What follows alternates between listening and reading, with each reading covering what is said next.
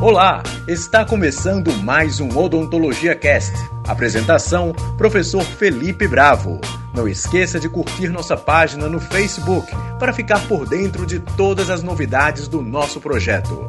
Os episódios anteriores você escuta em www.odontologiacast.com.br.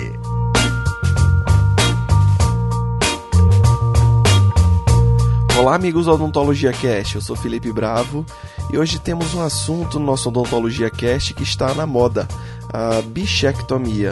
É cada vez maior a procura de pacientes para a realização do procedimento chamado bichectomia, que nada mais é do que a remoção da bola de bichar. Bom, essa bola de bichar nada mais é do que um acúmulo de gordura na face que recebeu o nome do anatomista francês que a identificou pela primeira vez em 1802. E para falar sobre a bola de bichar, a bichectomia, os riscos envolvidos na cirurgia, eu converso hoje com meu amigo Antônio Azobel. Ele é especialista em cirurgia bucomaxilofacial e tem doutorado pela Universidade de São Paulo. Então hoje o nosso papo vai ser sobre bichectomia no Odontologia Cast.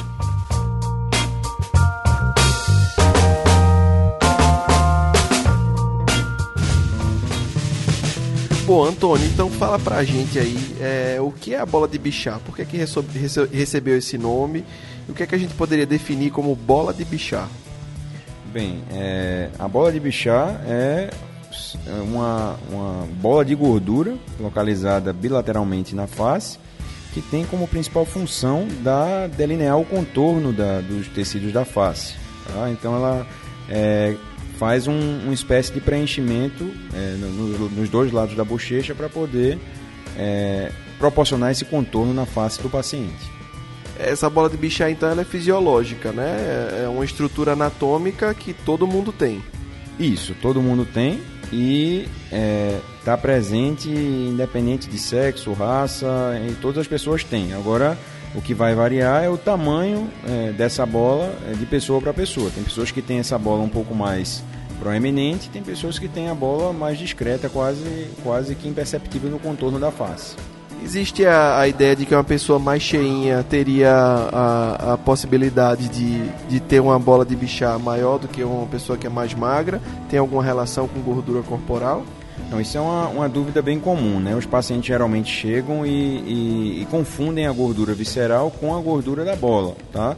A gordura da bola é praticamente uma, uma, gordura de constituição é, física indep, independente da, da, do peso estar tá aumentado ou não no indivíduo, né? Então, é, costuma-se falar que a bola de, que a bola de bichar ela é a última gordura, uma das últimas gorduras a serem consumidas é, no corpo com, com uma perda repentina de gordura. Tá? Então, é, obviamente que uma pessoa que está sobrepeso, ela tem a, a, a bola de bichar é, aumentada, mas ela também tem um excesso de gordura visceral espalhada na face que não obrigatoriamente é, é, vai variar com a perda do peso. Então a bola de bichar ela pode se manter dimensionalmente é, constante, mesmo com a perda do peso, e ela permanecer com um tamanho mais ou menos compatível.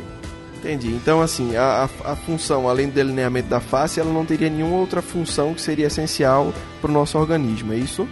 Não, a, além da, da, da, manutenção dos contornos do, dos tecidos e da, da tonacidade da pele, não teria nenhuma, nenhuma outra função.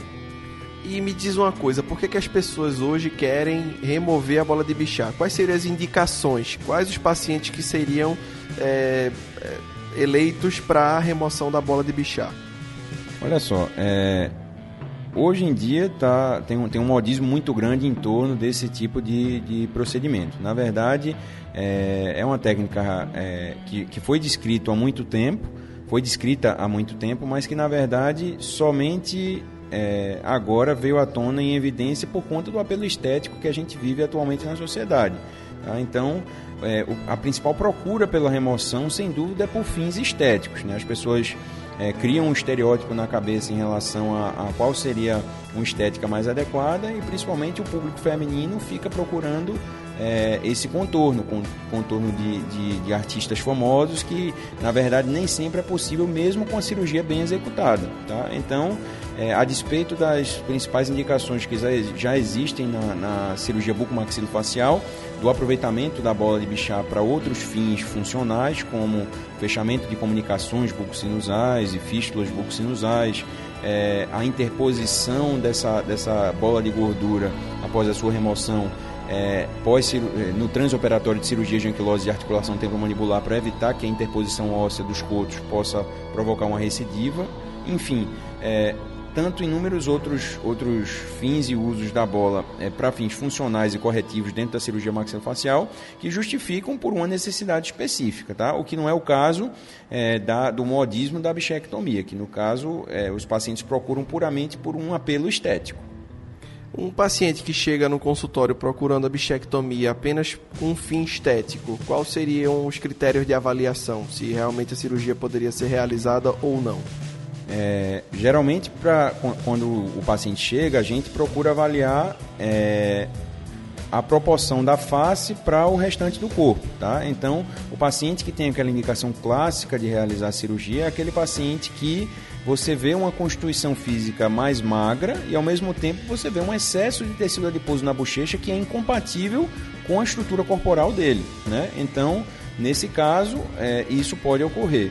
É, em outra situação que é também quando o paciente é muito bochechudo que é, acaba mordendo é, de maneira inadvertida e, e, e, por repetidas vezes a bochecha, tá? pelo fato da, da bola de bichar ser muito pronunciada. Então, nesses casos, acaba também, uma, uma minoria dos casos, que não, não é por fins estéticos, procurando por conta dessa, desse incômodo de estar sempre mordendo a bochecha.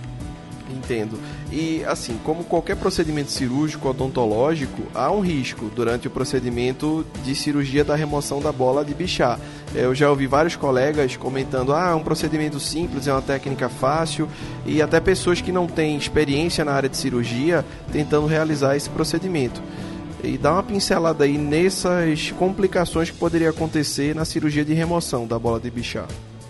Olha só, é, pra, como todo procedimento cirúrgico, é, a remoção das bolas de Bichat requerem é, uma, uma, prática cirúrgica é, bem apurada, tá? Então, não é qualquer profissional que resolve do dia para a noite fazer esse tipo de procedimento que vai fazer com excelência. Então, é preciso ter é, base de técnica cirúrgica bem apurada, tá? É preciso ter um treinamento bem específico para isso e um conhecimento amplo da, da anatomia e da prática do, da técnica cirúrgica em si.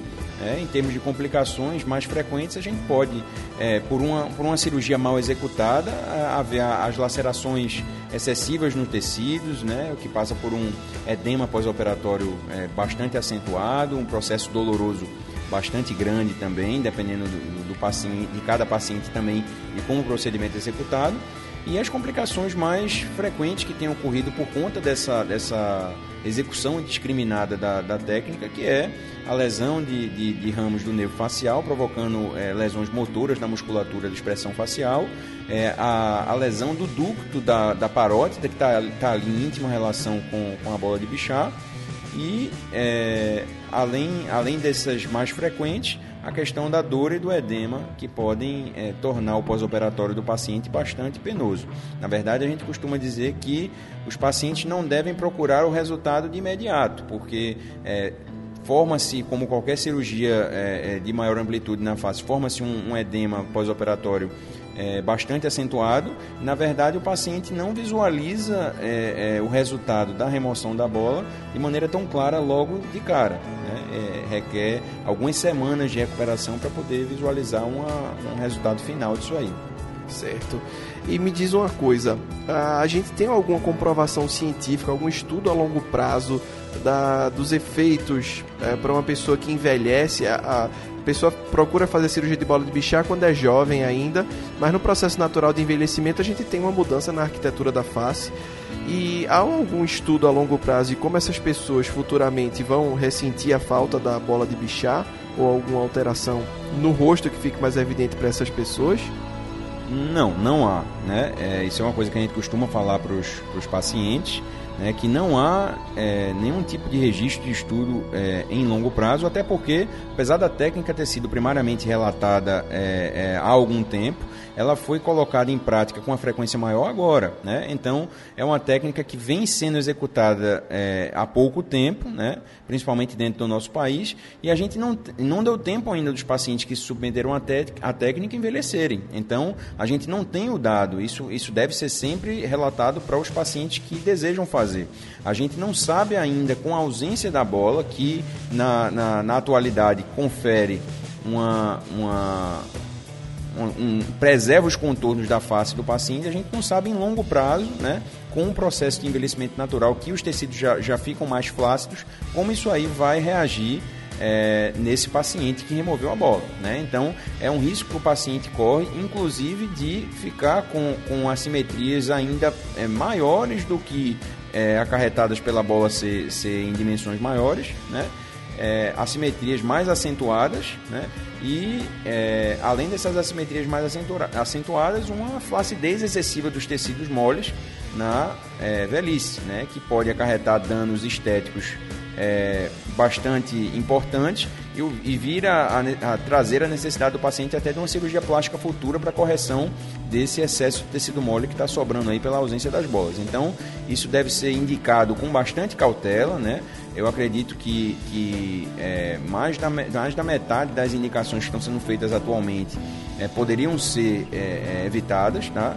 E a, a, gente precisa realmente encarar isso com muita cautela e não pode seguir na linha do modismo e precisa realmente indicar é, bem esse tipo de cirurgia quando realmente tem indicação para que o paciente não incorra num, num risco de sofrer e de penar por todas essas complicações aí que a gente relatou.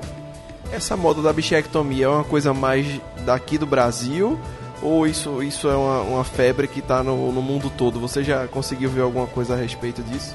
É, pelo que a gente olha na, na procura buscar algumas informações na literatura, realmente é muito escasso no mundo inteiro. Então, me parece que é uma coisa meio que centralizada no Brasil, tá?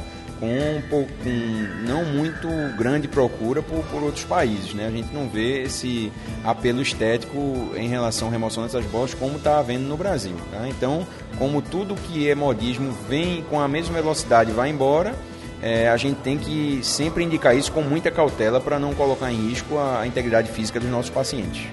Ok, valeu Antônio, obrigado pela participação no nosso Odontologia Cast. Obrigado.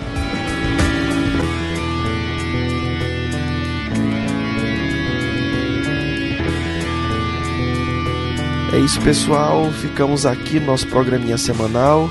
Lembrando que vocês podem escutar os episódios anteriores em www.odontologiacast.com.br. Curte nossa página na, no Facebook. É, se quiser entrar em contato conosco através do e-mail odontologiacast.gmail.com. É isso, meus amigos. Um abraço e até a próxima.